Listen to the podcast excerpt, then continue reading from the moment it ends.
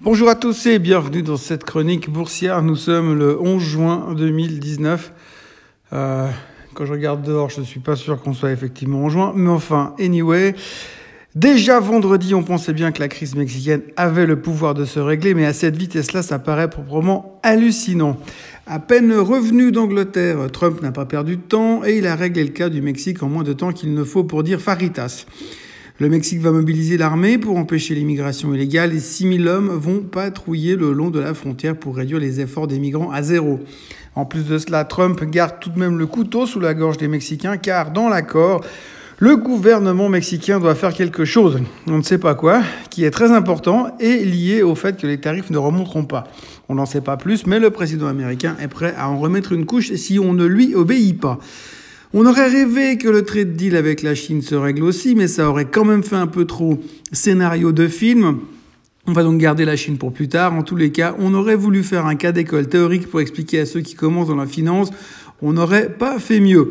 Les indices se sont arrêtés juste sur les supports et on rebondit jusque là où ils devaient aller. Maintenant, il reste plus qu'à confirmer ou alors s'effondrer de nouveau, un peu comme la presse financière s'en fait l'écho un peu partout ce matin. Un peu comme d'habitude, dès que ça va trop bien, on a tendance à ressortir tout ce qu'il y a de mauvais pour prédire la fin du monde et en tous les cas, après avoir vécu la meilleure semaine de l'année, les experts s'en donnent un cœur joie et les médias type CNBC ou MarketWatch font la place belle à ceux qui prédisent que non seulement ce que l'on vient de vivre, c'est de l'intox, mais en plus, nous allons soit rentrer en bear market, soit carrément vivre le crash du siècle, c'est selon. On ne va pas détailler ici les théories du matin, mais disons que tout le monde y va de son scénario ultra bearish. Les conditions économiques se détériorent, baisser les taux ne servira à rien ou ne suffira pas. Si la trade s'intensifie avec la Chine, on ne pourra rien faire. La seule chose qui manque dans ces descriptions catastrophistes de ce matin, c'est l'arrivée des extraterrestres ou le début d'une pandémie qui décimera 70% des habitants de la planète, sauf aux USA. Quoi qu'il en soit, on sait bien que les médias ont tendance à en faire des tonnes pour vendre ce qu'il faut et euh, que s'il faut tourner la veste dans trois jours, un peu comme le fait Trump, on tournera la veste. Et sachant que l'on a une mémoire à court terme qui dure moins longtemps qu'un éclair un soir d'orage, on ne devrait se souvenir de rien et euh, ne rien reprocher à personne en conséquence. Alors que le soutien avéré de Powell et la volte-face sur le Mexique soutient le camp des Bulls, on notera tout de même que le pétrole reste collé au fond du trou. Il ne baisse plus, ce qui est déjà pas mal. Euh, mais on aurait quand même souhaité que dans le retour en grâce des marchés financiers, l'or noir retrouve un peu de couleur. Mais non. En plus du pétrole qui reste collé au fond du bac, l'or ne baisse pas non plus. On sent bien que tout n'est pas encore mis en place pour un vrai rebond final. Il y a encore de la méfiance, tout le monde n'est pas convaincu du rebond et de sa durabilité. On va donc rester encore un peu en mode protection tant qu'on ne remonte pas au plus haut de tous les temps. Ce matin en Asie, on, commence à, on continue de surfer sur la vague et tous les indices sont dans le vert. Le Japon plus timidement que le reste, le pays du soleil levant n'étant en hausse que de 0,4%, pendant que c'est 0,9% de hausse à Hong Kong, 1,87% en Chine. On dirait presque que la Chine s'attend au même traitement que le Mexique dans les jours qui viennent.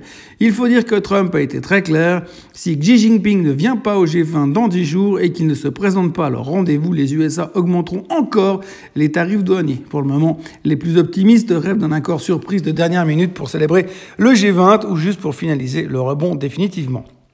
Une des grosses nouvelles du moment, c'est encore une fusion. Cette fois, c'est United Technologies qui fusionne avec Raytheon. Les deux géants de l'armement combinent leurs forces pour créer une société qui devrait générer 74 milliards de revenus par année.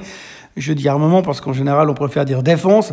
Mais ne soyons, pas hypocrites, ils font des armes et c'est pas seulement pour se défendre. C'est un des plus gros mergers de l'année 2019 et ceux qui n'aiment pas la thématique en tant qu'investissement feront comme si ça n'était pas arrivé. Il y y a eu aussi, pardon, Salesforce qui a, qui a acheté euh, Tableau Software pour 15 milliards et des brouettes. Il y a aussi les Chinois qui sont, semble-t-il, massivement acheteurs en or. Et il y a aussi des exportateurs chinois qui utilisent le label Made in Vietnam pour contourner les tarifs de Trump, les escrocs. Côté chiffres économiques, nous aurons le taux de chômage en Angleterre et le PPI aux USA. La semaine sera maigre côté chiffres économiques, déjà qu'elle commence le mardi. Pour l'instant, les futurs sont en hausse de 0,16%. Et si l'on en croit la presse de ce matin, il faut donc se préparer au crash. Je vais donc passer ma journée à stocker de l'eau et du riz, on ne sait jamais.